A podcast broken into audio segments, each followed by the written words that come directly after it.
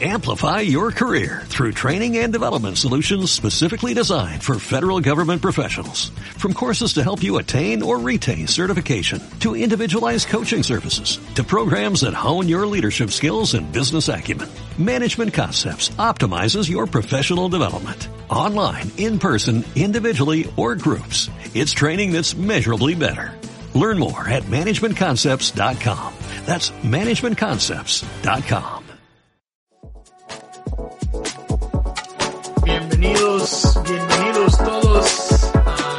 nueva transmisión de Conversando en las tardes madrileñas. ¿Te gusta eso?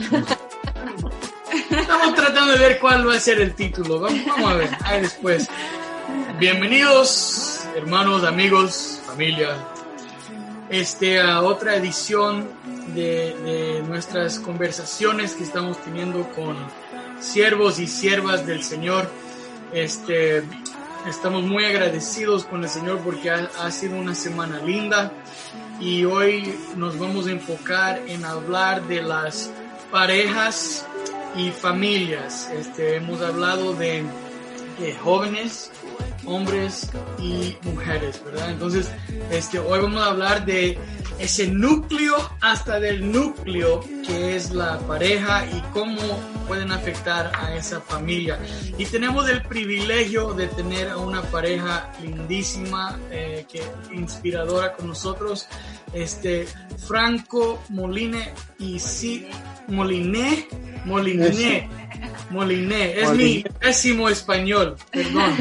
Moliné y Silvia Martín, gracias a ustedes por estar aquí con nosotros. Gracias. Bienvenidos, es para nosotros. Un placer. Sí, gracias. Ah, bueno, el privilegio nuestro aquí estar en, en la tarde de, de, la conversación. Esto es muy bueno. Y nos gusta mucho esto de llegar, como ha, como ha explicado, llegar de ser el postre de la conversación. Entonces, esto, esto, va, esto tiene un buen comienzo ya. Exactamente, exactamente. Gracias por la invitación y bueno, eh, yo decía, yo digo así que las redes sociales, ¿verdad? Nunca, nunca pensamos que íbamos a usar tanto las redes sociales dentro del cuerpo de Cristo, de la iglesia. Y la verdad es que está haciendo tremenda conexión en estos días de aislamiento. Es la manera que tenemos para estar juntos, para estar conectados, para, para sentirnos, bueno, que hemos hecho una visita hoy a la iglesia del Nazareno. Exacto. Bienvenidos. Pero ustedes visitan a todo Madrid semanalmente, ¿verdad? En Radio Dynamics, ¿no?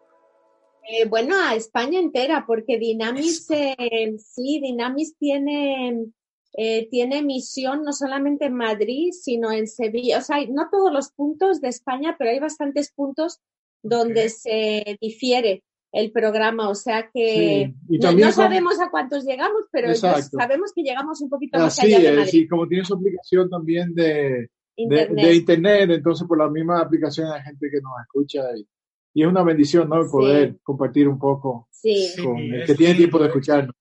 Sí, esta conexión llegó a través de un hermano escuchándolos en Radio Dynamics y damos gracias por eso y ahora ustedes ya nos han ayudado, han sido de inspiración para nosotros. Este, entonces, para, empezar, para que los conozcan más, este, eh, voy a tratar de hablar español de España, castellano, por. Silvia, ¿verdad? Sí, sí, porque ¿Quiénes sois vosotros? No ha conseguido todavía. Vale, venga, ¿quiénes sois vosotros? ¿Quiénes somos? Más o menos, más bien. Mira, Díganos quiénes que, son. Para que no se pierda el, el, el, el, acento español, vamos a dejar que Silvia responda como buena madrileña castiza que es. Bueno, pues nosotros, nosotros somos Franco y Silvia, obviamente eso ya, ya lo hemos dicho, ¿no? Eh, llevamos casados casi 30 años. Empezamos por la familia, que es lo más importante, ¿verdad? Llevamos casados casi 30 años, tenemos dos hijos muy lindos, uno de ellos vive en Ámsterdam, eh, y el otro vive muy cerquita de casa, gracias a Dios. El que está cerquita de casa está casado con otra hija adoptiva que el Señor nos ha dado, Sabrina, y tenemos un nietecito y otro en camino. Eh, Iván y Liam es el, es el siguiente nietecito. Y bueno, y Franco y yo, pues eh, somos los directores nacionales de España y de Europa de Libres para Amar. Eh, aparte de, obviamente, pues también tenemos trabajo secular y tal, pero ahora no es importante, ¿no? Digamos que vamos a contaros qué es lo que hacemos nosotros. Libres para Amar es una fundación con base en Estados Unidos, exactamente en la Florida. Eh, fue fundada hace, hace ya casi 20 años eh, y fue el sueño de una pareja de pastores que tenían en su corazón pues que las familias no llegaran a divorciarse y pudieran llevarse bien, educar bien a los hijos, todo a la manera de Dios. Y bueno, y Libres para Amar básicamente lo que hace es proveer programas prácticos para la comunidad y para las iglesias. Programas eh, eh, que son cursos de matrimonios, cursos prematrimoniales, de solteros adultos, talleres de padres, Aparte de que obviamente también hacemos pues conferencias, retiros, noches de parejas. Tardes de conversación. Tardes de conversación como hoy. Básicamente, básicamente es un ministerio que trabaja por y para la familia cristiana. Así es. Y yo voy a aclarar algo, hacer un pequeño descargo, porque bueno, como está todo lo del COVID y tal, pues yo estoy haciendo un experimento. El día 10 de, a partir del día 10 que decidimos de marzo, decidimos Silvia y yo ya apartarnos porque ya venía los nubarrones y demás, pues a partir del día 10 yo estoy haciendo un experimento para tener el antes y el después. Entré completamente sin pelo ya, a ver cuánto pelo me puede crecer durante esta etapa. Ha dicho que no se afeita hasta que no termine el COVID. Digo, vamos a ver hasta dónde llegamos. Sí, es una referencia visual. Claro, es el, es el pacto de Sansón, ¿verdad? Casi que sí. No cortarse el cabello. Para algunos es peor el asunto, como yo, pero para otros se ven todavía muy guapos, ¿verdad? Ah, pues qué lindo. Mira, y hablando de eso del virus, yo pienso que pues a todos nos ha agarrado igual, ¿verdad? Hablamos que esta situación la estamos viviendo a nivel mundial. Entonces yo pienso que mucho de las situaciones, al igual que familia, son universales. En este momento todos estamos en una situación muy parecida, ¿verdad? Y entonces ya tenemos nosotros aquí en España, sabemos que tenemos por lo menos tres semanas, ya vamos para el mes, porque muchos de nosotros empezamos desde el 10 de marzo, ¿verdad? A guardarnos, a guardarnos. Entonces son muchas horas, son muchos días, ¿verdad? Estamos juntitos en la casa. Algunos todavía salen a trabajar, pero hay otros que pues todavía están en casa. Entonces, ¿qué consejos nos pueden dar este, ya para que la pasemos mejor, especialmente como parejas, pero también como familia? ¿Qué podemos hacer para llevarnos bien dentro de casa? Ya. Por favor, ayude al, al público. Hay varias cosas. A mí, eh, dentro de mi practicidad, le dije yo a Silvia y lo he compartido con varios amigos. Digo, bueno, el Señor nos está dando una oportunidad para hacer todo aquello que siempre decíamos que no teníamos tiempo para hacer. Que siempre, no tengo tiempo para esto. Tengo que leer tal libro, no tengo tiempo para el libro. Tengo que hacer el devocional, no tengo tiempo para el devocional. O sea, tantas cosas que supuestamente no tenemos tiempo Ahora tenemos verdaderamente todo el tiempo del mundo a nuestra disposición para hacerlo, pero claro, eh, hay que ser responsable con ese tiempo y lo primero es establecer una rutina, ¿no? Poder establecer eh, este, un horario, porque es que si, si lo dejamos de nuevo sin ningún tipo de horario, pues pasa el COVID y vamos a decir, es que no tengo, pasó todo el tiempo y no tuve tiempo para leer, ¿no? O sea, hay que ser intencional en las cosas y lo, lo mejor de este tiempo Ah, para aprovechar el tiempo es crearte un horario, así como los niños tienen un horario de ir al colegio, en el colegio le tienen bien separado qué hacer en cada hora, en cada hora, pues es una manera inteligente de hacerse un horario en la casa con las diferentes actividades que se pueden llevar a cabo, ¿no? Y incluir en ello, pues, pues todo, o sea, hasta los niños, aprovechar tiempo para los niños para que desarrollen un poco de hábito de estudio, o sea, una serie de cosas. Y estoy seguro que es que es, curioso que estamos hablando y nosotros los hombres que hablamos tan, tan poco, ¿no? Y llevamos encerrado tanto tiempo, a veces digo yo, hay que buscar temas que voy a hablar con la peca. Es verdad. es, es cierto porque ahora hemos pasado, quizá muchas familias han pasado de verse un ratito entre semana al final del día, ¿verdad? Y hemos pasado a estar juntos completamente habrá familias que siguen trabajando, o sea que aunque hacen teletrabajo, pero, pero tienen un tiempo ¿no? de trabajo, pero puede que haya otras que no, que realmente pues el trabajo, la tienda cerró o el negocio cerró y están en casa y son muchas horas. Y yo creo que es muy importante en eso de establecer rutinas, ahora realmente darnos cuenta que somos un equipo, ¿no? Y, entonces ahora más que nunca compartir las tareas del hogar, compartir los quehaceres, eh, como Franco decía, ver toda esa lista de cosas, siempre hay cosas pendientes en una casa, ¿verdad? Entonces poder eh, hacer una lista, pero de común acuerdo, porque muchas veces las mujeres somos las que hacemos la lista y le decimos, mi amor, ya tengo todo, y el hombre ve aquella lista y le da una depresión de entrada, ¿no? Sí. Es verdad. El, honeydew list, el honeydew list. Honeydew en inglés, honeydew. Exacto. Entonces, es bueno sacar lista de común acuerdo. Obviamente tenemos mucho tiempo, o sea que yo creo que la lista puede ser larga, pero yo creo que sí es importante decir, mira, por ejemplo, este día de la semana lo vamos a dedicar a la lista de cosas de faenillas del hogar, pero luego también va a haber otro día en el que vamos a tener un tiempo en pareja, ya que no podemos salir. Vamos a marcar una cita en casa y vamos a hacer una comidita agradable, una noche, ¿verdad? En el que a lo mejor los niños ya los hemos puesto a dormir o lo que sea, o de repente es un café, yo no sé. Eh, cada familia o es una pareja que no tiene hijos, entonces claro. más fácil. Entonces vamos a hacer un algo especial, vamos a hacer un algo especial, no hace falta cocinar nada gourmet, pero decir, hoy vamos a poner el mantel, lo vamos a poner bonito, voy a poner una vela, una musiquita por detrás y va a ser un tiempo nuestro, ¿no? Y no olvidarnos, no olvidarnos que a pesar de todo lo que está pasando, que la vida sigue.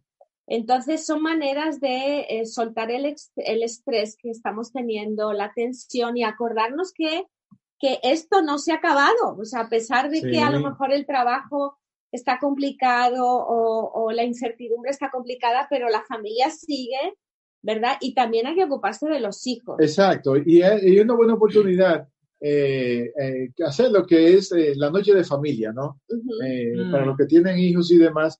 Y es un momento que se puede aprovechar no solamente en familia, pero es una excelente ocasión para desconectarnos del mundo digital. Sí. Porque, mm. o sea, vivimos conectados en lo normal y en esta época pues hemos visto como la banda ancha de España se ha disminuido por la gran demanda que hay, ¿no? Entonces, vamos a desempolvar todos esos juegos de mesa que hay por ahí guardados.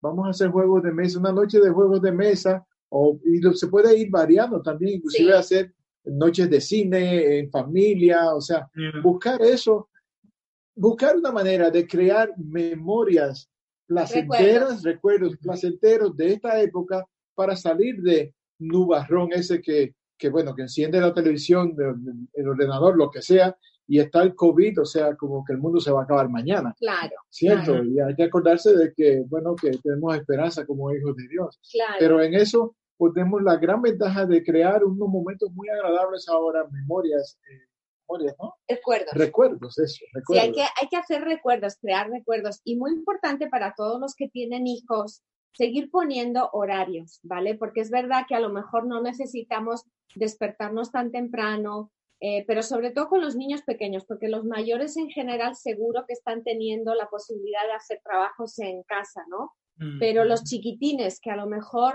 los de primaria no están teniendo tanta posibilidad o los niños pequeños que iban a la guardería, y que ahora no van a la guardería. ¿Qué hacemos con ellos? Bueno, vamos a hacer la semana, vamos a preparar actividades eh, para que ellos sepan que de las 10 a las 12 de la mañana vamos a tener clase o vamos a tener juegos o entretenimiento que sean eh, dirigidos a lo educativo. Vamos a atraer a nuestros hijos a que compartan las tareas de casa. Ahora estamos todos juntos, sobre todo aquí hablo a los mayores, ¿verdad? Los mayores pueden empezar a aprender a cocinar con mamá, a recoger, a, fregar, vamos a, dividirnos las tareas de limpieza del hogar, porque el hogar se ensucia.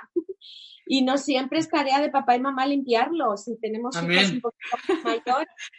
Claro, vamos, vamos todos juntos y son maneras bonitas porque esto va a pasar.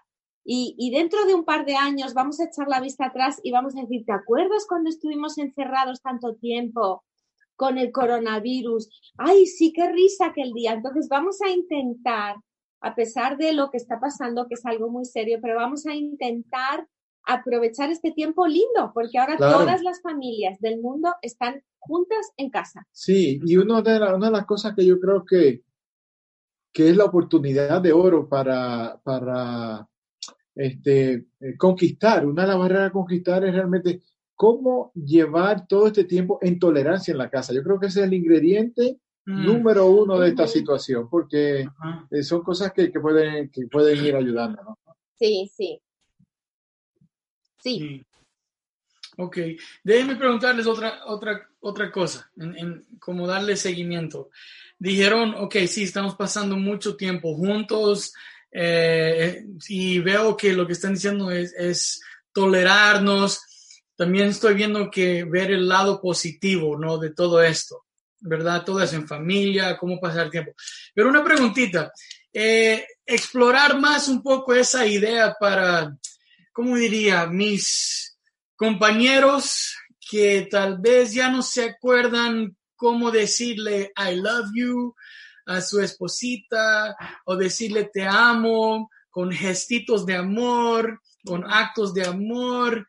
Este, sí, el consejo es bueno, pero me dice cocinar una sopa, pero no, no conozco los ingredientes, ¿verdad?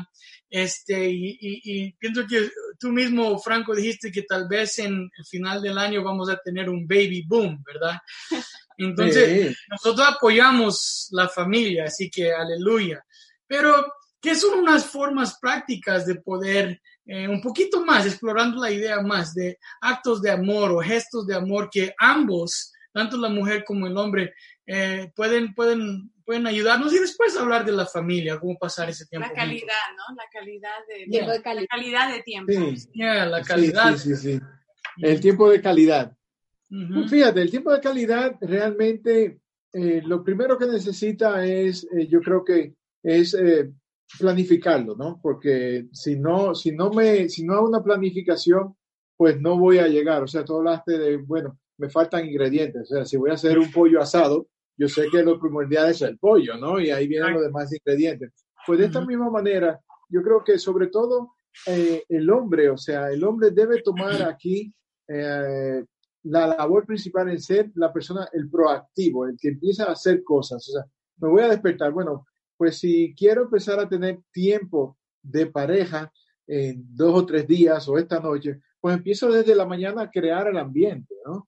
¿Y cómo puede ser eso? Pues puedo comenzar desde la mañana, pues me levanto y lo primero que hago es agarro a mi esposa y la ministro, ¿no? ¿Cómo ministro a mi esposa? Pues voy a comenzar a orar por ella, a bendecirla, a declarar la palabra de Dios en su vida, para sobre todo, como tú decías, estamos en un tiempo de, de, incertidumbre y estas cosas, pues entonces yo la voy a reafirmar a ella en lo que mm. dice la palabra sobre ella para, para ir creando eso. Entonces sería, un, yo creo que es el ingrediente número uno para poder eh, comenzar el día es comenzar eh, ministrándonos, ¿no? Sí, el orar uno por el otro, ¿no? Que empiece el día y ahora sí que tenemos tiempo. Muchas parejas muchas veces nos dicen, bueno, es que salgo muy temprano y es muy difícil y luego llego y están los niños. Bueno, pues ahora, ahora estamos en casa, no nos vamos a ningún lado. Pues vamos a bendecirnos por la mañana, que empiece el hombre, que agarre, eh, eh, que tome las manos de su mujer, la mire a los ojos y le diga, te bendigo, mi amor, en este día.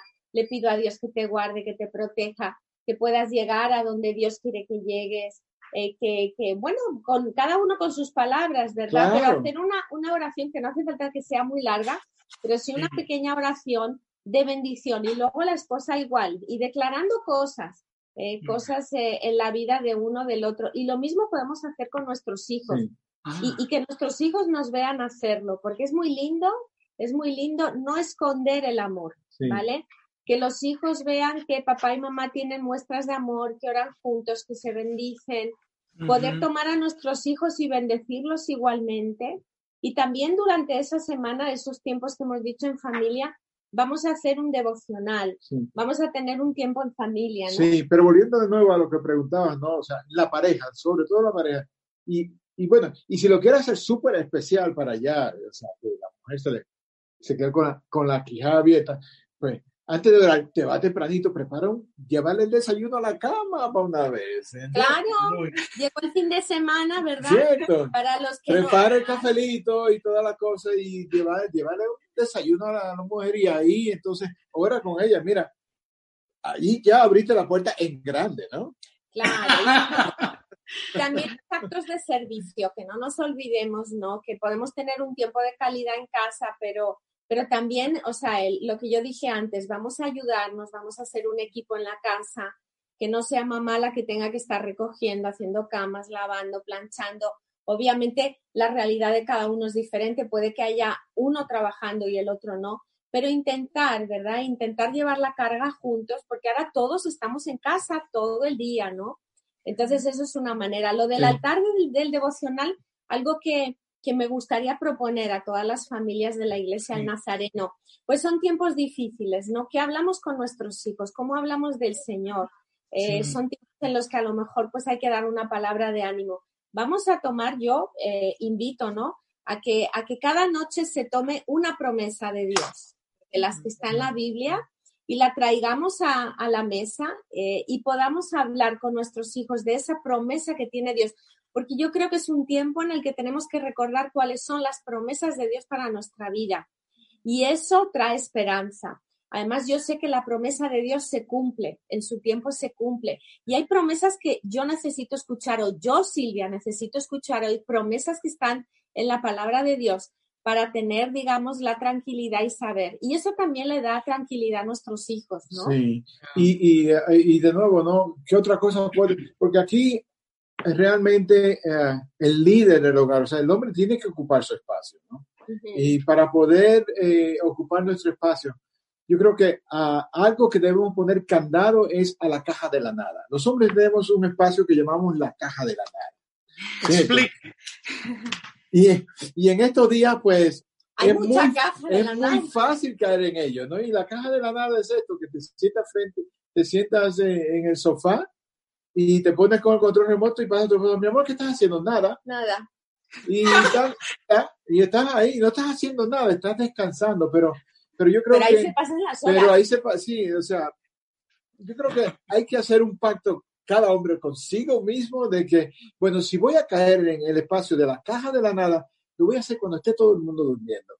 Sí, sí. Pero mientras tanto, voy a liderar mi casa y a mi esposa, sobre todo, como decía Silvia, con actos de servicio, de que vean que soy yo el que estoy tomando aquí, que, o sea, que no es época de comenzar a mandar, o sea, esto no es, porque si empezamos a mandar a los hombres, todo lo que hemos hablado de la tolerancia se va abajo.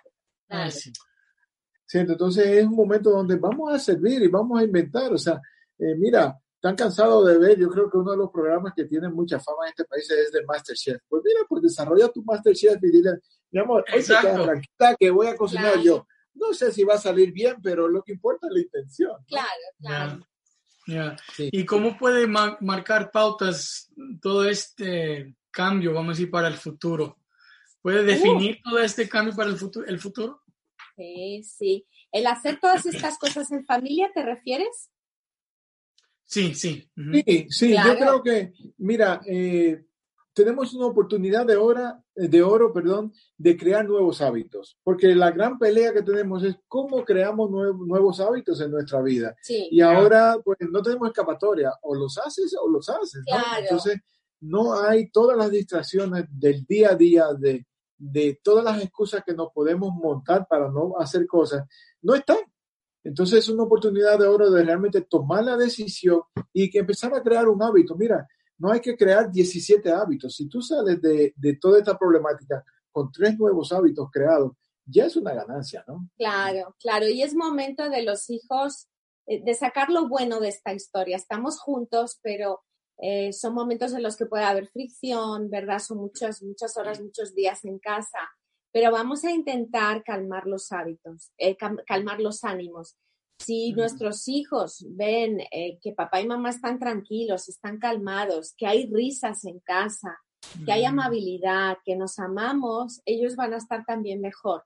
Todo empieza por aquí, todo empieza aquí.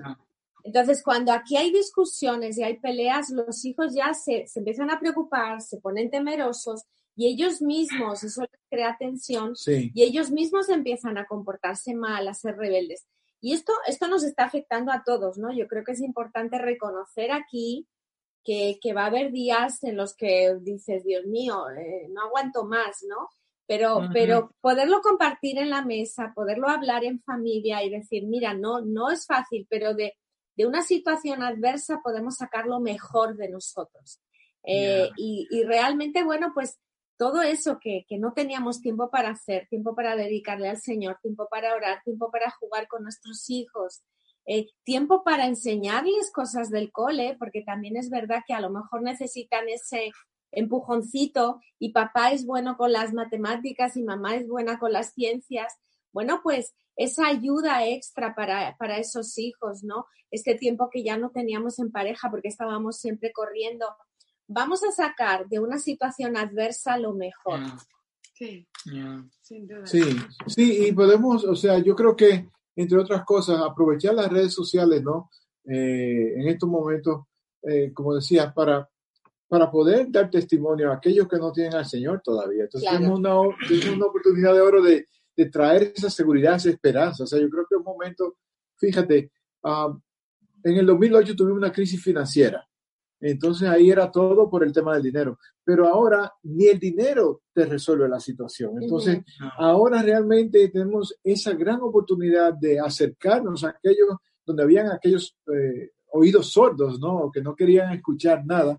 Tenemos una oportunidad de oro de a través de nuestras redes sociales con personas familiares que, que, no creen en el Señor, familiares que no han querido acercarse al Señor. Yo creo que ahora mismo es un momento donde todo el mundo está realmente abierto a oír un mensaje de esperanza. Entonces, eh, no debemos perder esa oportunidad, ¿no? De aprovechar las redes sociales para, para ir enganchando gente a través de eso. O sea, ¿qué te ha tocado de tu devocional en el día de hoy que puedes compartir con otra persona sin, o sea, sin convertirnos en una cuestión eh, de, como digo, traer esperanza. Vamos a empezar con, con a dar el bibliazo, ¿no?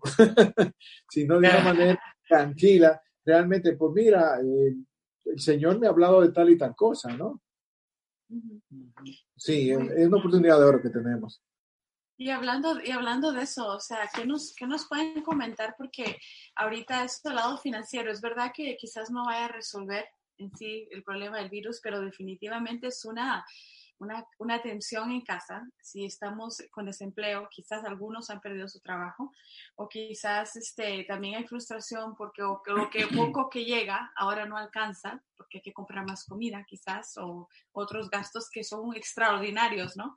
Pero también hay, hay frustraciones por proyectos cancelados, fiestas de cumpleaños que los niños que han cancelado, celebraciones, inclusive mis padres mismos tuvieron que cancelar su fiesta de aniversario, de 40 años de aniversario, y se tuvo que cancelar. O sea, hay muchas, yo siento que cada uno, nosotros, eh, mostramos nuestra frustración diferente, ¿no? O sea, las mujeres de los hombres. ¿verdad? O sea, entonces, ¿cómo, cómo, ¿cómo podemos hablar de esas frustraciones? ¿Cómo entendernos en esas frustraciones que, que son muy distintas? Porque mi frustración como mamá como esposa pueden ser muy distintas a la frustración de mi esposo. Entonces, ¿cómo, cómo hablamos de estas frustraciones y las manejamos en casa?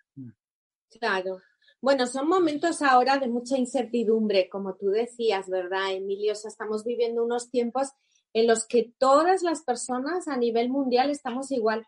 Aquí en España, pues desde que llegó el día 10, ¿verdad?, de marzo y, empezaron a anunciar las medidas, luego se llevaron a cabo, eh, cerraron cantidad de lugares, empezaron los famosos ERTES, eh, eh, incluso pues personas que fueron a despido, etcétera, etcétera y hay una incertidumbre. En primer lugar, porque nadie sabe, nadie sabe cuándo vamos a terminar. O sea, cuándo termina el confinamiento no lo sabemos.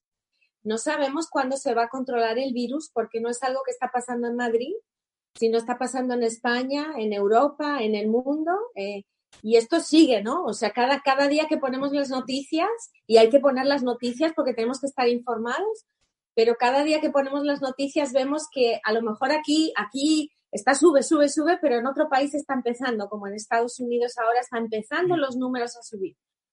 Y, la verdad es que es una incertidumbre porque habrá muchas personas, ¿no? Que hayan tenido que cancelar, pues quizá proyectos futuros, celebraciones lindas, pero otros que se vean desempleados, sin saber qué va a pasar el mes que viene, eh, sin saber cómo yo voy a sobrevivir el mes que viene y, y con esa incertidumbre. Todo eso trae estrés, todo eso trae tensión eh, todo eso trae frustración. Los niños en casa igual, porque, eh, bueno, pues los pequeñines no, pero cuando, cuando ya vas al cole, y de repente tus amigos no los ves a diario. O sea, hay que pensar en los adolescentes, que es una edad en la que ellos necesitan compartir mucho con sus amigos. Y aunque pueden tener un contacto, gracias a Dios, a las redes sociales, a WhatsApp, etcétera, pero no se ven, no se tocan, no comparten. Son maneras muy diferentes.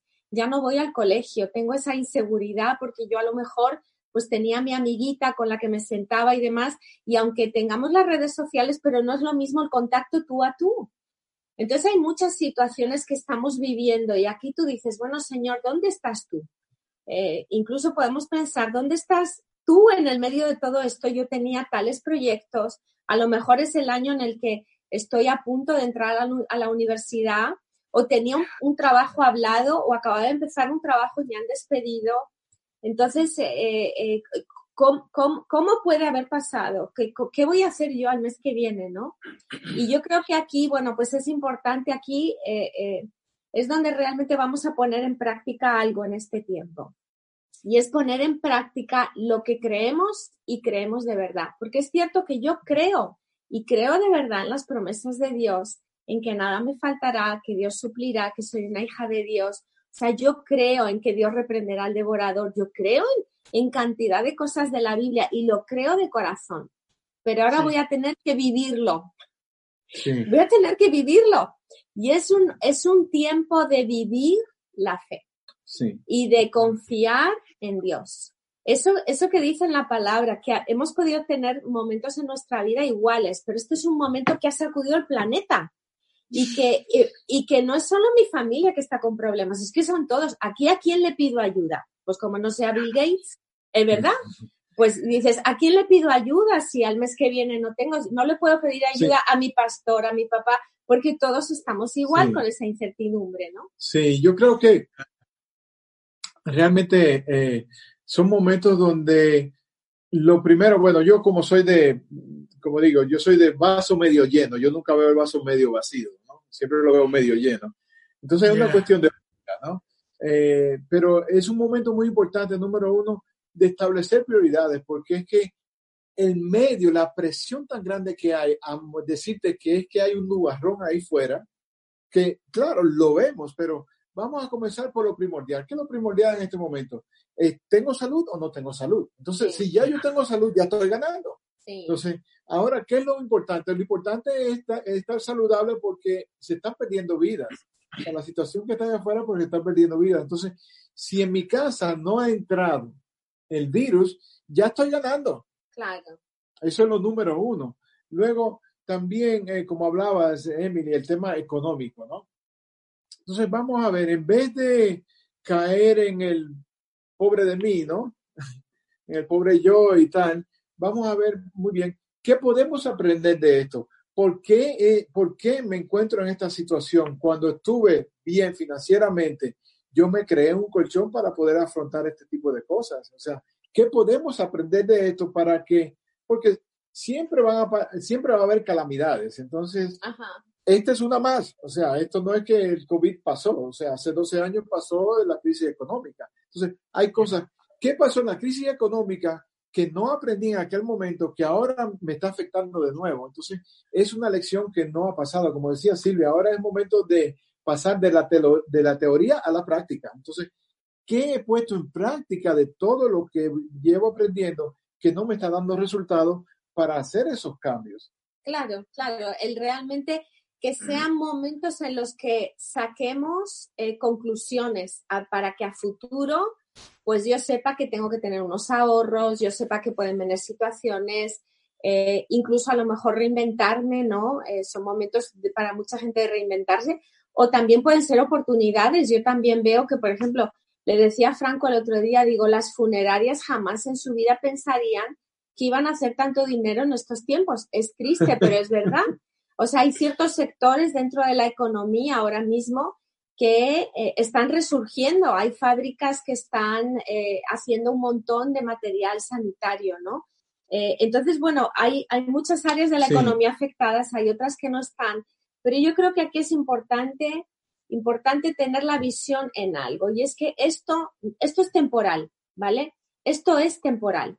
Esto no va a durar años, no vamos a estar, además lo dicen los epidemiólogos, los científicos, los expertos, esto es cuestión de meses, de, semanas o de meses. No sabemos todavía muy bien, hablan que si mayo, junio, bueno, no sabemos cuánto tiempo. Entonces, lo que hay que hacer aquí es ser creativos, ¿vale? En cuestión a la economía, pues gasta lo menos posible. Si hay comida en casa, yo creo que es tiempo de, de ser sabios, no comer de más, sino comer lo necesario para poder alargar la comida, ¿vale? Si estás en una situación de no tengo trabajo, lo he perdido y tengo el desempleo, gracias a Dios aquí en España hay, hay muchos recursos, no mucho bienestar social.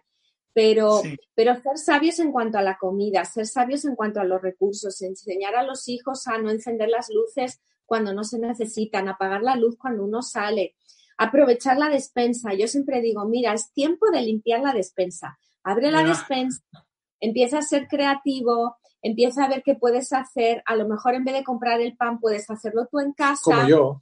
Franco está haciendo el pan en casa. Dice, mira, dice, sí, porque el pan además es algo que, que a no ser de que lo congeles, eh, enseguida se pone malo. Bueno, pues vamos a hacer pan en casa y tenemos pan fresco, rico, la, casa huele maravillosamente bien. ¿Y no me arriesgo a salir? exactamente, porque el pan es más de comprar todas las semanas. Entonces hay muchas estrategias bonitas que pueden crear esos recuerdos de los que hablábamos hace un momentito, ¿no? Ese tiempo de hijos, vamos, venga, vamos a hacer un pan, vamos a hacer un bizcocho, vamos a hacer galletas, ¿no? O sea que hay que ser muy sabios con respecto a la economía y luego también saber que ah, el gobierno ha dado una serie de medidas que ha dicho que nadie se va a ir a la calle por no pagar un alquiler que nadie va a dejar de tener luz, agua, eh, los recursos normales de una vivienda por no pagar los recibos. Entonces, bueno, pues a lo mejor yo lo que tengo que hacer es devolver algunos recibos para tener comida para comer, ¿vale? Eh, porque el gobierno me está soportando en eso. Y vendrán más medidas. Yo estoy segura que todavía no hemos visto todo, todas las ayudas. Yo es que ya hay ayudas de la Cruz Roja para familias que están en situación en situación extrema y que no tienen que comer. Bueno, hay muchos teléfonos, en las noticias están diciendo eh, cantidad de noticias, o sea, dando cantidad de, información de teléfonos y demás donde acudir, ¿verdad? Eh, dentro de las iglesias, eh, todas las iglesias pues están, digamos, también apoyándose unos a otros los hermanos. Entonces yo creo que, bueno, que tenemos que agarrar la promesa de Dios, traerla a nuestra vida, ponerla en práctica, decir, bueno, yo solo creo, ahora lo tengo que vivir, ¿vale? y ser sabios en cuanto a lo que tenemos. Yo creo que es, muy importante. y, Emily, una cuestión que yo creo que que podemos, nosotros que venimos de, del otro lado del charco, ¿no? De Estados Unidos, vemos que, que cuando pasa un, un, tornado por una ciudad o cuando tenemos huracanes, son unas calamidades tremendas, pero luego vemos cómo viene la reconstrucción, o sea, cómo se rehace, o sea, en cada desgracia de esta, luego viene también una abundancia económica. Entonces, tener eso presente, que ahora mismo está pasando a cosas, pero eh, el país como tal, España como tal, se va a reconstruir en muchos sentidos porque ha quedado en evidencia eh, las áreas que necesitan atención. Entonces, eso va a traer un crecimiento económico también, a pesar de todo lo que están diciendo. Pero lo número uno de todo esto, como decía Silvia, es la palabra del Señor. ¿Qué dice la palabra del Señor? Que como hijo de Él no me faltará nada. Claro. ¿Cierto?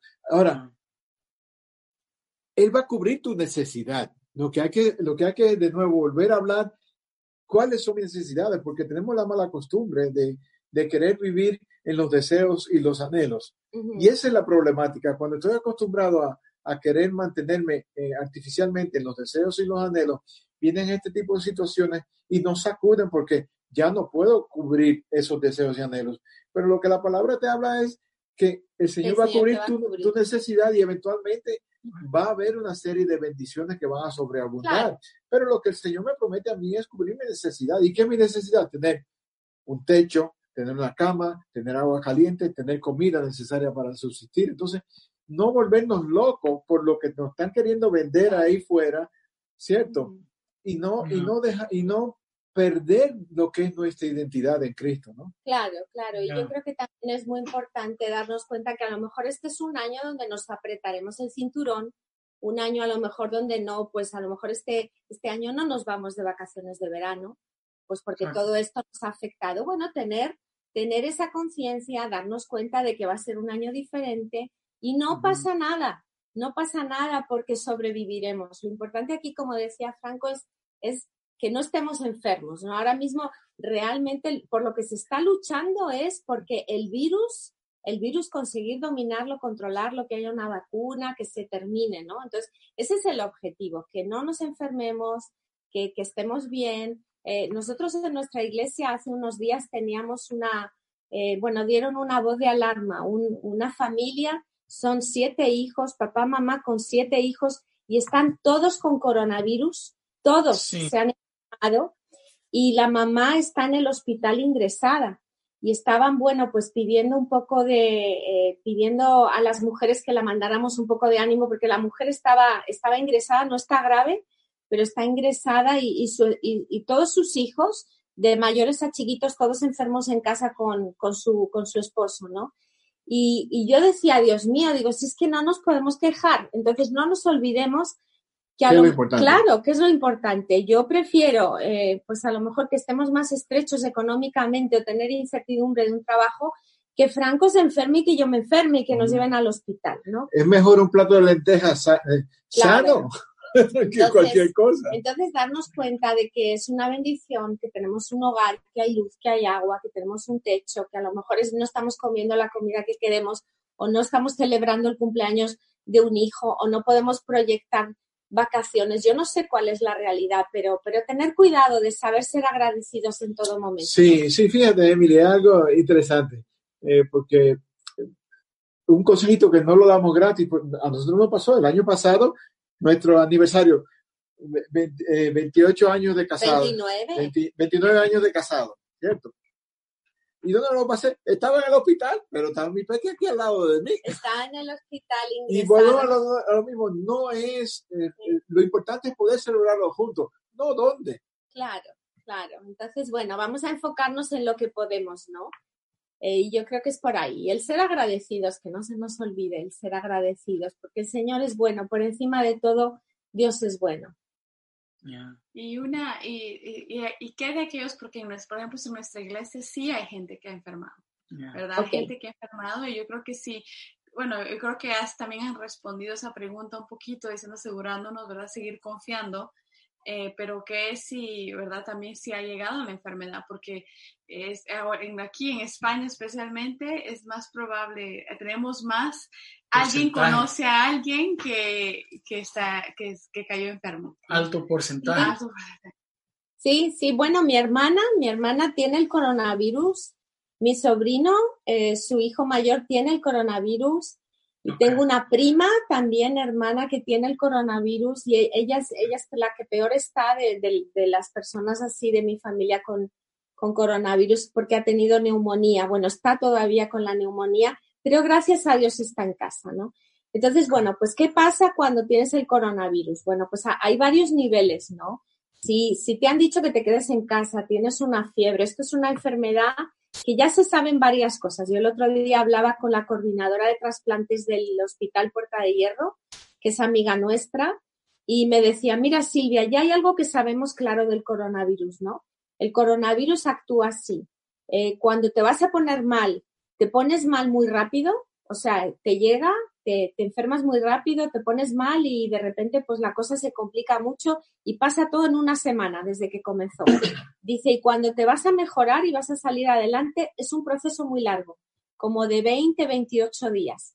Entonces, eso es lo que ya los, los, el, el cuerpo sanitario en España ha descubierto, ¿vale? El coronavirus se comporta así. Hay, hay ya muchos síntomas diferentes, cuadros diferentes, pero es verdad que el que se pone mal, se pone mal muy rápido eh, y muy grave y el, y, el que, y el que no, pues es un proceso muy largo hasta que salga. Entonces, si estamos en casa con coronavirus y no nos han mandado al hospital y ha pasado una semana, ha pasado ya una semana y no se ha puesto la cosa complicada, tranquilo, ¿vale? Tranquilo, porque hay una serie ya de investigaciones, de evidencias científicas que se sabe que vas a salir. Ahora, que te vas a tirar un mes hasta que te recuperes, pues sí, pues gloria a Dios, Gloria a Dios porque lo importante es curarse, ¿vale? Eh, y, luego, si tienes el virus y te has empeorado, has tenido neumonía, bueno, pues es, hora de que oren por ti y de que tú confíes en Dios y que tu vida, yo siempre digo así, la, la, Dios es el que tiene la última palabra en nuestra vida. No la tiene un virus, no la tiene un doctor, no la tiene nadie. Dios tiene la última palabra en la vida de un hijo de Dios y en la vida de cualquiera, ¿no? Sí, y, y, en el, y, hablando así, ¿no? en el plano espiritual, yo creo que es un momento donde ah, debemos tener cuidado de no caer en las hechazas del enemigo, de comenzar a culpar a Dios por la situación. Claro. El Señor, ¿por qué has permitido esto en mi vida? Número uno, tenemos que, son los momentos donde eh, debemos creer y respetar la soberanía del Señor. Número uno, y saber que vivimos un mundo caído. Entonces, no es momento de darle espacio al enemigo, de cooperar con el, con, el enemigo para yo empezar a, a, poner, a, acusar a Dios o a, enfadarme con Dios. Sí, de que, perdí mi trabajo, que tal persona se enfermó, que estoy en esta situación. Vivimos en un mundo caído, en un mundo, este no es el mundo que Dios pensó, este no es el mundo que Dios ideó. Dios ideó un mundo muy diferente y lamentablemente lo estropeamos, pero Dios que es tan bueno trajo, ¿verdad?, un remedio y una salvación. Y Franco, eh, tú aprendiste esa lección, ¿no? Personalmente. Sí, ya, eh, son, son lecciones ya desde hace 16 años que la vengo aprendiendo, ¿no? Primero pasé por un proceso de cáncer y, bueno, y aquí estoy. Eh, gracias al Señor, ¿no? Me, libró, fue una, una cuestión de, de, vida o muerte. De vida o muerte, cuestión de días me tuvieron que intervenir porque si no hubiese sido otra historia y, tuvo un proceso, ¿no? Entonces, eh, como decía antes, el, es el, no es el por qué, es el para qué. Entonces, aprendamos para qué el Señor permite que pasamos, que pasemos por, por ciertas circunstancias y podamos aprender de ello, ¿no? Que ahí es donde lo que decía Silvia, hay una diferencia entre la teoría y la práctica, ¿no? Sí. Entonces son, son oportunidades que el Señor te permite para poner en práctica lo que verdaderamente crees. A mí, eh, a mí ha sido un encuentro que, o una situación que yo no la cambio por, por nada del mundo, por lo que pasé y cómo el Señor me transformó en ese tiempo. Y recientemente, pues, pues bueno, eh, el Señor apretó un poco más la tuerca y tuve que pasar por un proceso sumamente complicado donde, donde también, o sea, eh, confiamos de nuevo que el Señor estaba haciendo, eh, permitió que eso pasara en mi vida para sacar lo mejor de mí, no para, para llevarme a lo peor de mí, ni a ponerme en contra de Él, sino para que yo crezca en fe número uno, porque al fin y al cabo de eso se trata, ¿no? Crecer en fe y sobre todo eh, crecer en lo que es la dependencia diaria del Señor. Que, que, que, el mundo que nos rodea nos quiere quitar esa bendición, porque es una bendición poder depender de Dios, no es una maldición. Y muchas veces lo que el mundo, o sea, lo que nos está enseñando la, la, la, la sociedad es, depende de ti, enriquece de tú, haz todo por ti, o sea, esa, esa sociedad del hedoísmo que tenemos, que hedonismo. hedonismo, ¿no? Eh, hay que romper con ello porque lo nuestro es, o sea, es depender de él, es, la relación. Y yo creo que también hay que recordar y ver, ¿verdad? Lo que está pasando fuera, ¿vale? Fuera de nuestro entorno. Yo, mm, yo le decía el otro día a Franco hablando, digo, la verdad es que estamos viendo tantas cosas bonitas en este tiempo adverso, porque solamente tienes que salir a las 8, abrir el balcón de la casa y ver cómo las personas aplauden, ¿verdad? Cómo la policía está llegando a, a, llevarle un ramo de flores a una ancianita que cumple años y que no puede salir. O sea, están pasando tantas cosas tan bonitas en una sociedad tan egoísta, en una sociedad en la que no nos acordábamos del uno del otro, que no nos ayudábamos. Y están pasando cosas que son dignas de recordarse. Entonces yo digo, digo, aquí es, es cierto que el hombre el hombre nace esclavo del pecado, eso lo sabemos, pero también el hombre es creado a imagen y semejanza de Dios. Y digo, que lo que estamos viendo la imagen y semejanza de Dios en estos días.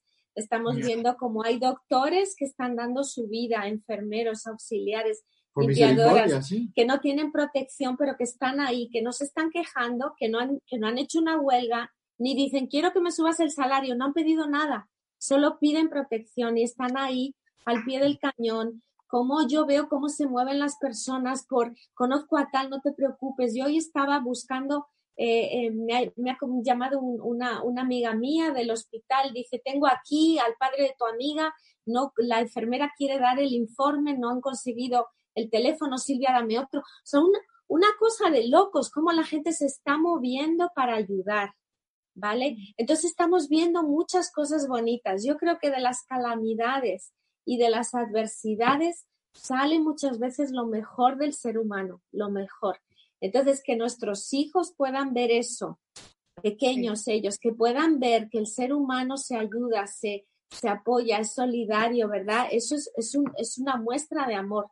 Eh, y que nosotros podamos enseñarle a nuestros hijos, mira, hice esto hoy, mira, la vecina necesita tal, tiene 90 años y yo le hago la compra. O sea, poder, poder acordarnos de que es verdad que hay egoísmo, es verdad que la sociedad está muy apartada de Dios, pero son momentos también donde Dios está haciendo eh, la mano que necesitamos agarrar, no solamente dentro de la iglesia. Yo estoy viendo cantidad de personas que quiere saber de Dios, que necesita una esperanza, que necesita que le digas, mira, voy a orar por ti, no te preocupes. Eh, yo, yo tengo ahora con la familia y con amigos, ¿verdad? Yo, hay cantidad de veces que digo, no te preocupes, vamos a orar yo voy a hablar con mi iglesia, voy a hablar con el grupo de casa que tenemos y vamos a orar por tu situación. Y yo estoy seguro que vas a salir. No sé cómo, pero vamos a orar.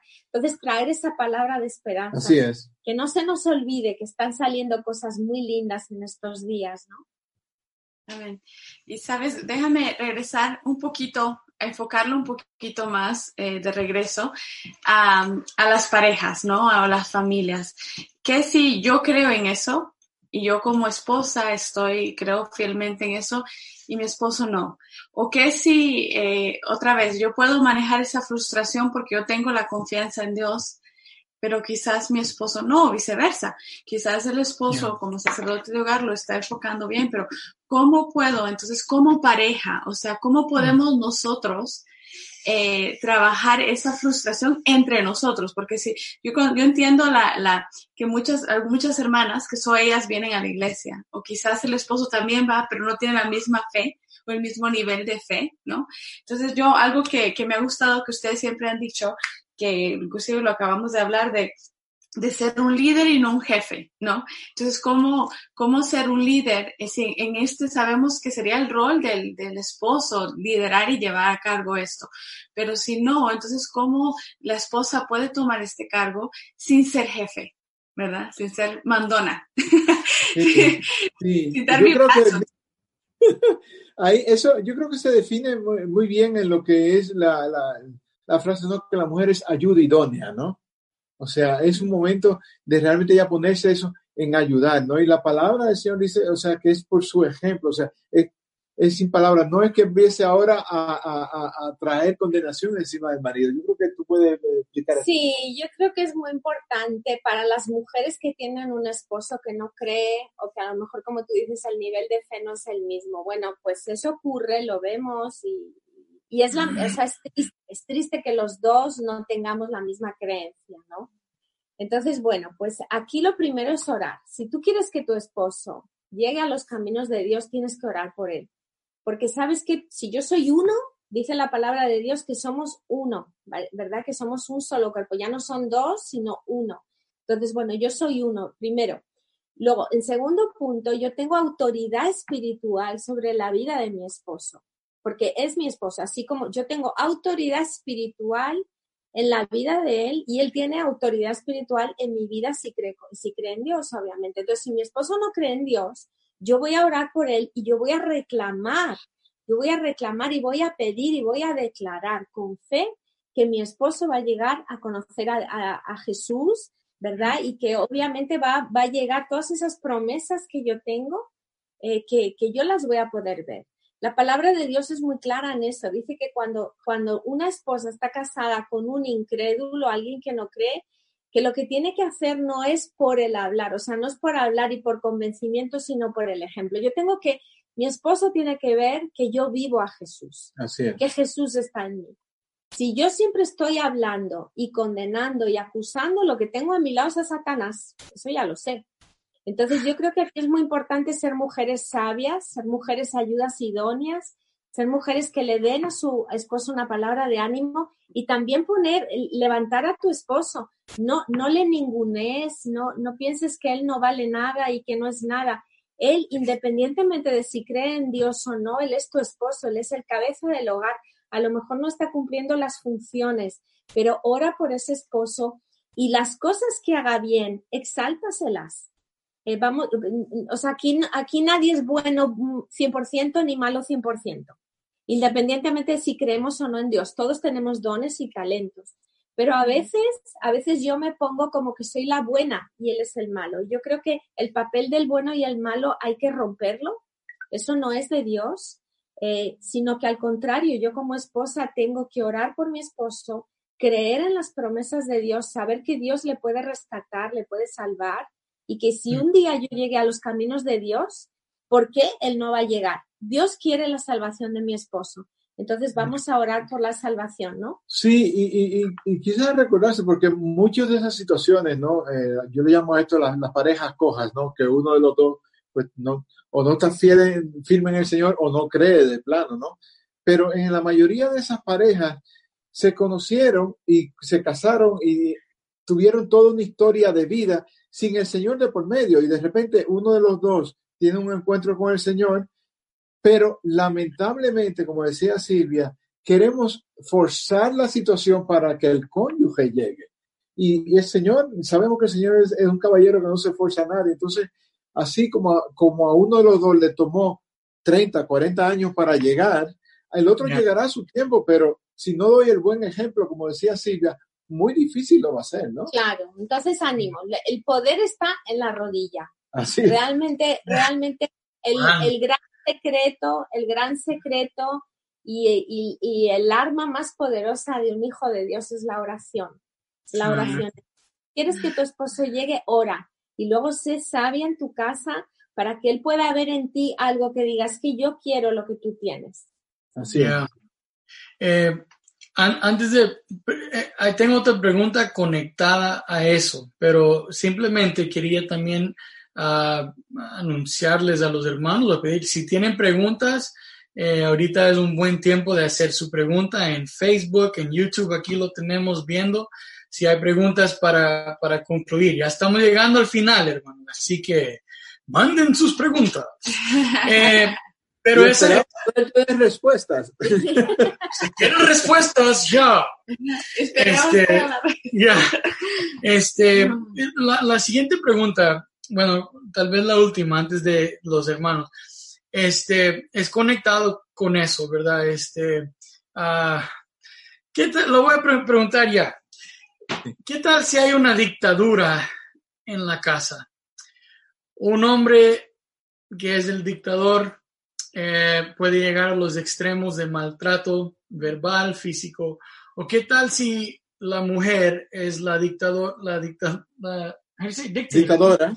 Dictadora y también verbalmente, tal vez físicamente, tal vez entre ellos, tal vez con los niños, este, pero en este tiempo hablamos de frustración, hablamos del lado positivo, pero también quería tocar un poco de ese lado, ¿verdad? Cómo ayudar a las parejas y a las familias lidiar con maltrato. Claro que sí. Bueno, yo creo que aquí es muy importante eh, diferenciar. Hay varios tipos de maltrato. Está el maltrato verbal, está el maltrato emocional o psicológico y está el maltrato físico, ¿no? Si es maltrato físico, ¿vale? Que ese es realmente donde se puede poner en peligro la vida, la integridad, de, la persona, del cónyuge o incluso de, los hijos, bueno, lo primero que hay que hacer es denunciarlo, ¿vale? Hay una serie de teléfonos aquí, aquí dentro de, lo que es España, eh, bueno, pues hay ya teléfonos, está el teléfono 016, que es el teléfono de maltrato, donde se llama por teléfono y, además no ha parado. Eh, el gobierno lo ha dicho, a pesar del estado de alarma está funcionando al 100%, hay, tele, hay teleoperadoras, ¿verdad? Eh, hay pisos de acogida, o sea, eso no ha parado y sigue funcionando. El 016 es donde tenemos que, eh, que denunciar pues lo que es el maltrato doméstico, la violencia de género, como la llaman ahora, ¿vale? Y eso es algo que hay que hacer, inclusive se está diciendo por la televisión, si estás escuchando en estos días pues un vecino, los gritos, los golpes, tienes que denunciarlo. O sea, eh, es nuestra responsabilidad también denunciarlo. Luego, aparte de eso, las mujeres que están en riesgo y que dicen, bueno, pero yo no puedo llamar si el maltratador está en casa y esto es otro de los problemas. Bueno, hay una aplicación que han creado justamente ahora en este tiempo del coronavirus aquí en España que se llama Alert Cops. Alert como de alerta, Alert Cops. Cops es policía en, en inglés. Alert Cops. A-L-E-R-T-C-O-P-S. Es una aplicación que te puedes bajar, ¿vale? Y, además cuando te la bajas, esa aplicación activa la geolocalización y, y, tú simplemente por un sistema de chat mmm, mandas la alerta y directamente llega la policía, ¿vale? O sea que es una aplicación muy fácil para en cualquier momento, si estás en una situación de riesgo, te metes en el baño con tu teléfono y das la alerta y la policía va a llegar, ¿vale? Sí, quizás sí aclarar algo aquí. Eh, eh, que realmente que quede claro que es una situación límite. Estamos hablando de maltrato físico. Sí, que, sí, sí, que, que no es que tuvimos la discusión y ahora me siento ofendida y voy a mandar esto, o sea, que es, realmente maltrato físico. Porque, sí, es maltrato físico, donde hay abuso Porque las consecuencias que van a venir también para, la, para, el, para, el, para quien está abusando son, son, son consecuencias graves. Claro, sí, aquí, la, aquí sí hay maltrato físico, eh, el, el, que, el, que, el que sea, digamos, el agresor, mm, si es hombre, va a la cárcel directamente. Entonces, bueno, es importante denunciarlo. Luego, si estamos teniendo maltrato psicológico, ¿verdad? Es un maltrato verbal, es un maltrato emocional, que puede ser con palabras, puede ser que simplemente no te deja salir, o bueno, en estos tiempos nadie sale, obviamente, ¿no? Pero puede ser, por ejemplo, un, eh, puede, puede ser, por ejemplo, pues eh, yo gano el dinero, hay, hay una esclavitud económica, ¿no? La, no se le da dinero a, al, al, cónyuge, etcétera, etcétera. Si es otro tipo de maltrato, hay, hay dos teléfonos que te voy a pasar en, en Mili donde dan, eh, es un sistema de chat de asistencia psicológica que se ha puesto disponible ahora eh, precisamente durante el confinamiento. Está el 682 91 61 36, repito, 682 91 61 36 y luego hay otro que es el 682 50 85 07. Estos son chats, no son teléfonos de llamada, es un teléfono tipo WhatsApp yo no lo he usado, no, no sé cómo funciona, obviamente, pero son chats de asistencia psicológica, ¿vale? Donde hay personas profesionales que te van a atender y que tú puedes llamar si tú estás sintiéndote oprimida o sintiendo, sintiéndote como hombre oprimido, maltratado o lo que sea. Entonces yo creo que es importante saber que eso está disponible. Si luego, por ejemplo, pues lo que yo tengo en mi casa es un dictador o una dictadora, yo creo que es hora de acercarse a alguien, a alguien profesional, ¿vale? Y aquí cuando, cuando yo tengo esa situación y la estoy viviendo, no tengo que pedirle permiso a mi cónyuge, ¿vale? Porque mi cónyuge me va a decir que no. Entonces, yo no pido permiso ante situaciones que son de opresión, situaciones en las que no me deja ser persona, yo no puedo opinar. Yo me acerco, pues en este caso, a mis pastores, ¿vale? En primer lugar, porque obviamente aquí esta pareja hay que sentarse con ellos, hay que ayudarles. Seguramente que es un problema de sistema de creencias, de cosas que, que simplemente yo soy así porque vi a mi padre hacerlo en casa y estoy copiando y repitiendo modelos. O simplemente, pues a lo mejor yo he vivido unas frustraciones de niño. O sea, hay siempre hay cosas que ocurren en la infancia que terminan afectando los comportamientos de hoy en día, pero definitivamente hay solución, lo bueno es que hay claro, solución. Definitivamente, y todos, o sea, no hay nadie perfecto, todos, todos tenemos problemas, pero es cierto que hay, o sea, este tipo de comportamientos y actitudes daña mucho a la pareja. Entonces tenemos que sentarnos, tenemos que ser humildes, reconocer, pues sí, mira, yo soy jefe, yo soy mandón, yo soy mandona, yo, soy, yo, yo tengo una manera de decir las cosas pues grosera, no soy amable, todo eso se puede trabajar. Y aquí yo creo que es importante saber que nadie te va a condenar. Mira, si tú buscas ayuda, nadie te va a decir porque tú eres, no, nadie te va a sentar y te va a dar tremendo sermón. Al contrario, eh, cuando nosotros recibimos parejas así, les aplaudimos por la valentía, por la humildad de contar y de querer cambiar. Y, y, realmente ver que si tu matrimonio, si tú trabajas tu matrimonio, tus, tus situaciones, comportamientos, circunstancias, vas a mejorar y eso al final te beneficia en primer lugar a ti. O sea que hazlo porque vas a tener un matrimonio más feliz, tu mujer o tu, o tu marido van a ser felices en casa, va a haber un mejor ambiente, un ambiente en el que hay tensión, en el que hay enfados, en el que hay ira, no es un ambiente en el que nadie quiera vivir, pero a veces es un círculo vicioso del que no sabemos salir. Muchas veces esa persona no sabe cómo salir. Entonces, lo más importante es buscar ayuda. Si estás siendo la víctima, busca ayuda, ¿vale? No pidas permiso y realmente, bueno, pues aquí entrar con eh, ayuda profesional por parte de los pastores, por parte de consejeros de familia, psicólogos cristianos. Yo siempre digo, busca a alguien que tenga, eh, que tenga por detrás también eh, la palabra de Dios, o sea, que venga junto, porque si no, no es tan efectivo, ¿no? El, ayuda. Bueno, y, tenemos varias preguntas, así, tenemos tres, cuatro preguntas, así que brevemente vamos a ir uh, tratando de contestar. Una, unos hermanos de Honduras, desde Honduras que nos están viendo, dice, ¿qué es más importante en la familia? Me, hacen, me han hecho esta pregunta eh, mucho y ahorita que están en la familia me gustaría una aclaración, así yo puedo ayudarles mejor. ¿Qué es lo más importante en la familia? Lo más importante, lo más importante es saber que esto, esto no solo somos dos, somos tres. Mm. Somos tres. Somos mm. él, yo y Dios. Es un pacto a tres que hicimos. Todo comenzó, todo comenzó, esta historia comenzó porque nos enamoramos, nos quisimos, quisimos comenzar un proyecto de vida juntos. Uy, le voy a dar un besito, le voy a dar un besito por estas cosas bonitas. Comenzamos un proyecto de vida juntos. Nos dimos el sí, pero nos dimos el sí en un pacto, no en un contrato pero que era un pacto a tres, ¿vale? Eso es lo más importante. Sí, yo creo que quizás eh, para responder un poquito más amplio esa pregunta, eh, lo que tenemos que entender es el, el, orden y la prioridad de las cosas, ¿no? Entonces, primero es Dios, segundo es mi esposa, tercero es si hay hijos, son mis hijos, y después viene el trabajo. Ese es el orden.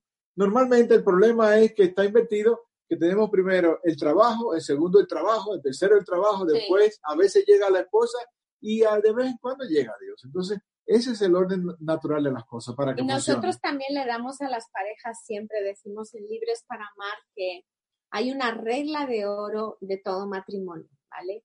El fundamento del pacto matrimonial está basado en que yo le acepte a él tal como es y viceversa, y yo procure su bienestar, no su felicidad, su, bienestar, antes que el mío y viceversa. Entonces, si yo, si yo todos los días me levanto y le miro y le digo, le acepto tal como soy, con todas las virtudes. Así de guapo y todo. Con todas las virtudes que son muchas, pero también con los defectos, que también los tiene, ¿vale? Y él me acepta igual, porque yo también tengo defectos, tengo virtudes, pero tengo defectos, ¿vale? Entonces, si yo todos los días la acepto tal como es, no quiero cambiarle, ¿verdad? Eh, y luego procuro su bienestar, si yo todos los días hago eso, nuestro matrimonio no tendría problemas, ¿verdad? Ni ningún matrimonio tendría problemas. Mm. Entonces, esa es la regla de oro de todo matrimonio. Así es. Muy práctico, muy bien, muchas gracias. Eh, otra pregunta es, ¿cómo ser familia de manera práctica en este tiempo de cuarentena? Bueno, yo creo que un poco lo que ya hemos dicho. Sí, lo que hemos hablado, ¿no? Eh, Al principio, sobre todo. Sí, sí, sí. Pero lo, más práctico de todo es ser tolerante. En este momento, el ingrediente número uno es ser tolerante. O sea, si en un hogar hoy día no hay tolerancia, es como, una, es como un arroz sin sal. Claro, y yo creo que es importante sentarse a hablar en familia, porque a veces no hay buena comunicación. Yo eso lo veo mucho. Padres con hijos que no se sientan a hablar. Entonces yo creo que es muy importante sentarse en la mesa y decir, mirad hijos, vamos a hablar en familia. Estamos pasando por estas situaciones. Hablar con los hijos de que yo también tengo temor. Yo, o sea, yo como papá, no contarles todo de que queda tanto dinero en la cuenta, yo creo que no se trata de eso, pero sí decirles, mira, hay una incertidumbre, no sabemos qué va a pasar, no sabemos nada, pero vamos a sacar de un tiempo complicado lo mejor. Es cierto que los adolescentes muchas veces o los jovencitos ya quieren estar en su cuarto, no quieren compartir. Que vamos a darle la vuelta a esta situación para sacarlo mejor, ¿vale? Y poder hacer esas rutinas, poder hacer esas listas, poder empezar a compartir esos tiempos en familia para las tareas del hogar, para cocinar, no porque yo lo mando, sino vamos realmente a pasar tiempo en familia, porque es lo que es lo que es lo que lo único que podemos hacer es eso. Y algo que y algo que puede ayudar mucho, porque aquí se trata de cambiar un poco el chip, ¿no? O sea, vamos a cambiar lo que está llegándome de fuera para que no me deje el día entero con la nube negra ahí andando encima de mí. Entonces, si tienes hijos adolescentes, pues aprovecha en estos momentos para para sacarlo, o sea, llévalo al terreno de cuáles son sus, deseos y anhelos en cuanto a qué tipo de vida quieren tener, o sea, qué tipo de profesional, o sea, empieza a abrir ese tipo de conversación en la mesa, pero hazlo con preguntas abiertas, no preguntas, preguntas que no puedan ser respondidas con un sí, o un no, sino preguntas que provoquen realmente una conversación. ¿no? Y también, y también porque los adolescentes, yo he trabajado muchos años con adolescentes, 17, 18 años, y, la verdad es que los adolescentes muchas veces no, saben responder preguntas así porque eh, para ellos el futuro es de aquí a la semana que viene o al mes que viene. Ese es el futuro. no, eso es, eso es científicamente probado, ¿no?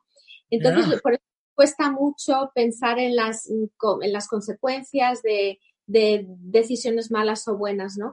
Pero yo creo que aquí como papá y mamá tenemos que recordar cuando nosotros éramos adolescentes, ¿vale? Mm. Y poder y poder traerles eh, un papá y una mamá que vivieron la adolescencia y que a lo mejor no tomaron buenas decisiones. Yo creo que aquí es donde es, hora de contar ciertas historias, eh, no para manchar imagen, no para manchar mi imagen, sino para que nos vean que somos reales, y que papá eh, también se confundió, pero que aprendimos de esas situaciones y que realmente también vivimos una adolescencia en la que no sabíamos qué hacer, estábamos perdidos o fuimos rebeldes, que podamos contarles, mira hijo, yo, yo fui adolescente y yo pasé por eso. Y eso los acerca a nosotros en vez de alejarnos. Entonces yo creo que son buenos momentos para crear conversaciones, ¿no? Con, con los hijos. Sí, eh, lo que estoy escuchando es básicamente eh, tratar de, tener un, tiempo de calidad, que sea un buen tiempo de calidad. Eh, prácticamente, pues buscar toda forma de hacerlo tiempo ameno, tiempo bonito, sea de calidad, que no sea arroz sin sal. Ahí está. Hay otra pregunta, pregunta, una pregunta más. ¿Cómo manejar una relación donde los acuerdos no son respetados? Ah, bueno, pues ahí, cuando los, eso, eso realmente no está bien, ¿vale? Entonces, los acuerdos, fijaos, ahí nosotros damos técnicas, porque es verdad que cuando son acuerdos verbales, pues ahí se puede poner en, no, yo no dije esto, es que tal, bueno, si vamos a hacer acuerdos, pongámoslos en blanco y negro, ¿no? Sí, número uno, y yo creo que cuando ya se ha llegado a esa situación, pues lo, lo número uno es que la persona que, tiende a no cumplir el acuerdo, porque probablemente uno de los dos es que siempre que no cumple el acuerdo, ¿no? Entonces, la persona que no cumple el acuerdo, poder intentar de traer a, a, una tercera persona a la relación para prestar cuentas. Entonces, que no sea mi esposa o no sea mi esposo el que me tiene que estar pidiendo cuentas si lo estoy cumpliendo. Entonces, traer el concepto de prestación de cuentas para que yo sea responsable ante un tercero una persona realmente sabia de Dios que me pueda guiar y que me ayude a ir adentro de mi corazón para descubrir y ver por qué realmente siempre caigo en la misma, en la misma situación. ¿no? Sí, nosotros en los cursos de matrimonios y en el taller de padres, siempre cuando termina el curso, obviamente ah, es un curso muy práctico donde hay preguntas, donde nos vamos evaluando, evaluando a la pareja, siendo sinceros, contando pues en qué cosas yo puedo mejorar, de diferentes aspectos, ¿no? Cuando llega al final del curso de matrimonios, ahí es cuando hacemos los acuerdos, ¿vale? Vale, de todo esto que hemos, que hemos visto, que tenemos que mejorar, yo me voy a comprometer los próximos 90 días con dos cosas y él se va a comprometer los próximos 90 días con dos cosas, ¿vale? Yo digo, bueno, pues a lo mejor yo soy una persona pues que eh, no estoy haciéndolo bien como ayuda idónea, o sea, soy más jefa de mi casa que esposa de mi marido, ¿no? Entonces, bueno, me comprometo a trabajar más en esa área, realmente hacer lo que la palabra de Dios dice, o me comprometo más, pues a lo mejor soy muy gastona, no llevo bien las cuentas de casa, bueno, pues me comprometo a tener cuidado con las, con las finanzas, en fin, cada uno en las áreas. Entonces, a los 90 días de haber hecho los acuerdos, nosotros como mentores nos juntamos con el grupo de matrimonios y damos seguimiento y decimos, vale, los acuerdos que tú hiciste, Franco, ¿cuáles serán? Eh, entonces se dice delante del grupo y bueno, ¿qué, has hecho? ¿Los has cumplido? Y él dice, pues sí, lo he cumplido, más o menos me daría una nota de tal, he hecho tal y cual cosa. Y, luego le preguntas al, al, cónyuge y dices, bueno, ¿es verdad lo que está diciendo? ¿Lo ha cumplido? como lo ves tú? Y viceversa. Entonces es una manera muy buena de hacer acuerdos. Si obviamente si no has hecho el curso de Libres para Amar todavía dices, bueno, pues que nosotros hablamos, acordamos cosas que no se cumplen. Vamos a ponerlo en blanco y negro.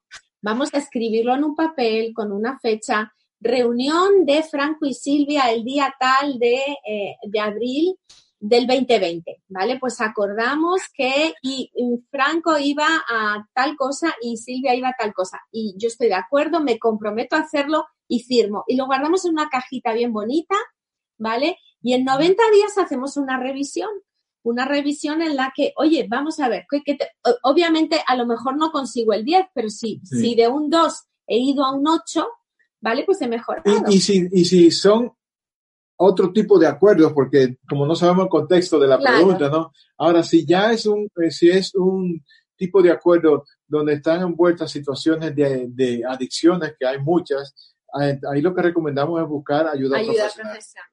Sí, claro, claro. Algo que, que sí, a mí me gustó mucho cuando nosotros hicimos el programa, que por cierto nosotros tomamos el programa tomamos, con, Silvia Franco. Todos necesitamos. Nos encantó y a mí lo que me gustó mucho de esa situación al final, y yo pienso que vale la pena mencionarlo, es que a veces, especialmente nosotras, o puede ser también los varones, que queremos cambiar mil y una cosa, porque pues todo está mal, ¿no? A veces pensamos hay unas 15 cosas, pero lo que me gusta es que hay que empezar con poco, o sea, una o dos cosas, ¿verdad? De que nos podemos proponer del acuerdo, o sea, no voy a tratar de cambiar 10 cosas que están mal, ¿verdad? De un solo. Yo recuerdo que hablábamos de eso, que es una o dos cosas a la vez y después aquí, ya superamos esto, vamos a agarrar otra cosita más, o sea, llevarla, llevarla con calma. Yo creo que eso es algo excelente, que este programa y para los que nos están escuchando, ya sea en otros países, que tenemos personas que nos están visitando de otros países, este programa de Libres para Amar está disponible internacionalmente, ¿verdad? y gracias a Dios que hay de haber algún contacto en su país o en su área que donde puede ver esto. Entonces eso nos lleva, Franco y, y Silvia, cómo contactarnos, bueno, primero con ustedes, para los que viven aquí en España, estamos tratando de traer este programa para acá también a nuestra iglesia, pero cómo podemos contactarnos con ustedes, el ministerio que tienen aquí en Europa y también este, las iniciativas que están haciendo en este tiempo, que son muy buenas también. Sí, la verdad es que ya estamos en 26 países, para quien está escuchando, o sea, estamos ya en 26 países. ¿En cuántos idiomas? En tres idiomas. Y, eh, y la forma principal para comunicarse con nosotros pues es a través de la página de Facebook, Libre para Amar España. Sí, en Facebook, Facebook Libres para Amar Europa. Europa, hemos, hemos cambiado ya a Europa porque ya tenemos presencia en, en varios países de Europa. Entonces, Libres para Amar Europa a la manera de Dios en Facebook nos podéis encontrar. La página web es libresparaamar.org, libresparaamar.org. Y luego también nos pueden escribir por email a matrimonios arroba libresparaamar.org, matrimonios arroba. La página de Facebook eh, de Libres para Amar Europa tiene un botón de WhatsApp que va directo a mi móvil, a mi móvil. Entonces, bueno, pues esa, esa, digamos, es la manera más rápida, aunque es cierto que si se escribe eh, eh, a través de la página web o se escribe a matrimonios arroba libres para amar, todos los, o sea, la red es muy efectiva y en menos de 24 horas me llegan todos los mensajes. Me llegan todos los caminos conducen a Silvia. Sí, todo la, verdad es que yo hago de secretaria, soy el punto de contacto porque, bueno, nosotros tenemos trabajo secular, empresa, y Franco pues tiene que acordarse de los clientes que ahora están muy tranquilos, lamentablemente, pero, pero bueno, él se ocupa un poco más del, del día a día del trabajo secular. Y solo anunciar que también existe el programa para padres, solteros. Eh, es un lindo programa. Nosotros apoyamos eh, vuestro ministerio. Gracias. Vamos a poner estas páginas, hermanos, que nos están viendo. Vamos a poner esto debajo de los comentarios en la conversación. Vamos a añadirlos ahora al terminar nuestra transmisión para que tengan esto por escrito, si no lo lograron escribir. Y por seguro, las otras ah, conversaciones que hemos tenido, también los recursos de información acerca de las ah, personas que hemos entrevistado están en, la página Facebook de Madrid también. Sí, muy bien. Entonces, este, bueno. Ok. La última pregunta eh, que le estamos preguntando a todos en breves palabras, con todo esto que hemos hablado, lo bueno, lo malo, lo feo, um, ¿qué, les da esperanza en este día? ¿Qué les trae esperanza? Mira, yo creo que nos gustaría cerrar esto, yo creo que queda, queda aquí muy bien, que es eh, Isaías 41, el versículo 10 dice, no temas que estoy contigo, no te angusties que soy tu Dios. Te doy fuerza y voy a ayudarte. Te sostiene mi diestra salvadora. De esto tenemos que agarrarnos. Sí, es una palabra que con la que el Señor nos ha ministrado mucho estos, estas últimas, yo creo que 10 días, 12 días. Es la palabra que el Señor nos ha traído, ¿no? A nosotros en este tiempo, Isaías 41, 10. Y empieza con eso, no temas. Son momentos en los que eh, hay temor, hay incertidumbre, hay estrés, hay frustración, pero el Señor nos dice, no temas, no temas porque estoy contigo. Entonces, no nos olvidemos que para Dios, a Dios no le ha sorprendido eh, el coronavirus, a Dios, hola. a Dios no le ha sorprendido nada de lo que ha pasado. Dios todo, todo, Dios lo sabía y Dios sabía todo lo que iba a pasar. Y Dios sabe lo que iba a pasar en tu vida, en la vida tuya, de Emily, de Danilo, de Silvia, de Franco y de los que nos estáis viendo. Dios sabía todo esto y te dice, no temas que estoy contigo. Sí, y a mí me gusta como cierra, porque aquí dice, mi diestra salvadora. O sea, muchas veces o sea, tenemos la certeza que el Señor con su diestra nos sostiene, pero nunca estamos viendo lo que Él está haciendo con su mano izquierda. Entonces, eso es muy importante recordarte. Mientras este sostiene con la derecha, está haciendo muchas cosas con la izquierda. O sea que agárrate del Señor, que cosas buenas van a venir. Sí, y también yo creo que es importante eh, recordar que muchas veces sabemos que Dios es Dios, pero no dejamos a Dios ser Dios en nuestra vida. Entonces, Dios es todopoderoso, Dios es el creador de la del cielo, de la tierra, del universo. Si Dios ha hecho cosas tan maravillosas y yo soy su hija y él es mi papá, déjale a Dios que sea Dios en este tiempo. O sea, confía, agárrate de la mano de él. Mira, hay una tormenta, hay un tsunami. Ahora dices, es que no se va a quedar nada en pie, no pasa nada. Agárrate de la mano de Dios con la confianza de que Él te dice, no temas, que estoy contigo, no te angusties, que soy tu Dios, yo soy tu Dios. Te doy fuerza y voy a ayudarte. No hay nada que más consuelo me dé a mí saber que me dice Dios, dices que te voy a ayudar, yo voy a ayudarte. Entonces yo sé que mi papá me va a ayudar y que me sostiene su diestra salvadora. Salvadora, Él es el que nos va a salvar, Así es. es el que nos va a sostener, Él es el que nos va a dar fuerza, Él es el que nos va a ayudar, es el único que nos puede ayudar, ¿verdad? Y no, no tengo que temer porque Él está conmigo. Entonces yo creo que esta, esta es la palabra con la que nos gustaría, ¿verdad? Despedirnos. Despedirnos y cerrar y, cada día busca una, una promesa de Dios, una palabra y tráela a tu casa en la mesa para poder charlar, comentar, porque la verdad es que esto es lo que realmente nos hace vivir eso que estábamos diciendo. Yo creo verdaderamente en su palabra, ahora la estoy viviendo. Bueno, vamos a vivir esto, ¿sí? Amén. Gracias. Queríamos despedirnos con toda la familia. Las nenes se portaron muy bien, chiquitas. Muy nos, dejaron, nos dejaron trabajar. Muy bien, aplausos. Bravo, chicas. Como familia.